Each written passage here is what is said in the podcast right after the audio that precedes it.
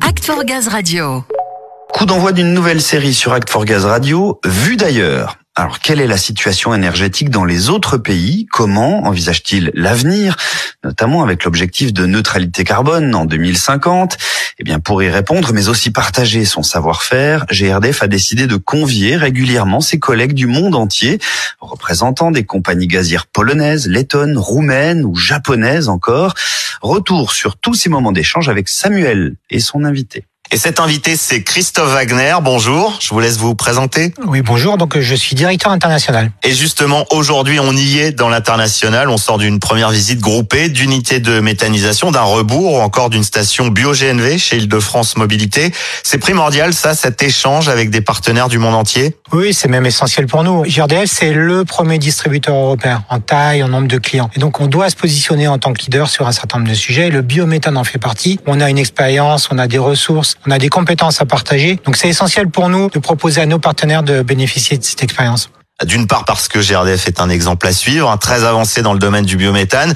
Il y a un savoir-faire à mettre en avant évidemment, mais ça permet aussi d'échanger des bonnes pratiques avec les confrères internationaux. Oui, absolument. C'est vraiment ça la logique. La logique, c'est une logique de partage. On a une vraie euh, compétence, une vraie expérience en matière de biométhane. Donc, on est là aujourd'hui durant ces deux jours pour leur montrer la voie, pour montrer quel chemin nous avons suivi, mais on est aussi là pour les écouter, partager, voir quel euh, enseignement chacun peut tirer de l'expérience euh, de son partenaire.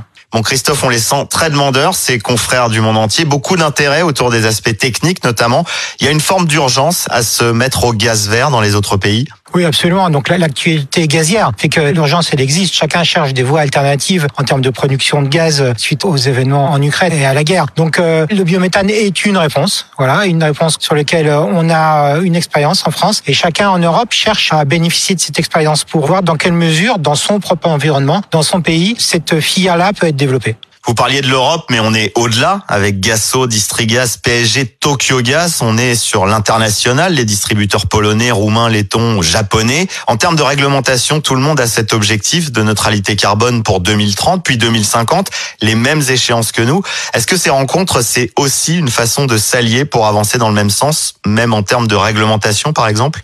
Alors, je crois que vous avez employé le bon mot, allié. C'est ce qu'on cherche. Hein. C'est exactement ça. L'idée, c'est qu'on considère qu'on a besoin, tous ensemble, de porter d'une même voie l'ambition autour du développement du biométhane. Donc, euh, à la maille européenne, on a un certain nombre de partenaires avec lesquels euh, on se bat tous les jours pour obtenir effectivement que les conditions de développement du biométhane euh, nous soient favorables et que dans tous les pays, cette filière puisse naître. Mais ça vaut également ailleurs. Et vous avez évoqué le fait qu'aujourd'hui, on a des Japonais qui sont avec nous. Eux aussi, ils cherchent à s'inspirer dans leur environnement avec leurs caractéristiques de tout ce qui peut être mis en œuvre ici en France. Et nous aussi, on essaie de comprendre comment eux, dans leur environnement, ils peuvent trouver les bonnes réponses. L'objectif qu'on a tous, comme vous l'évoquiez, c'est d'être dans une logique de neutralité à l'horizon 2050. On parle d'autonomie, de besoin d'autonomie. On sait qu'elle passera par la mixité énergétique.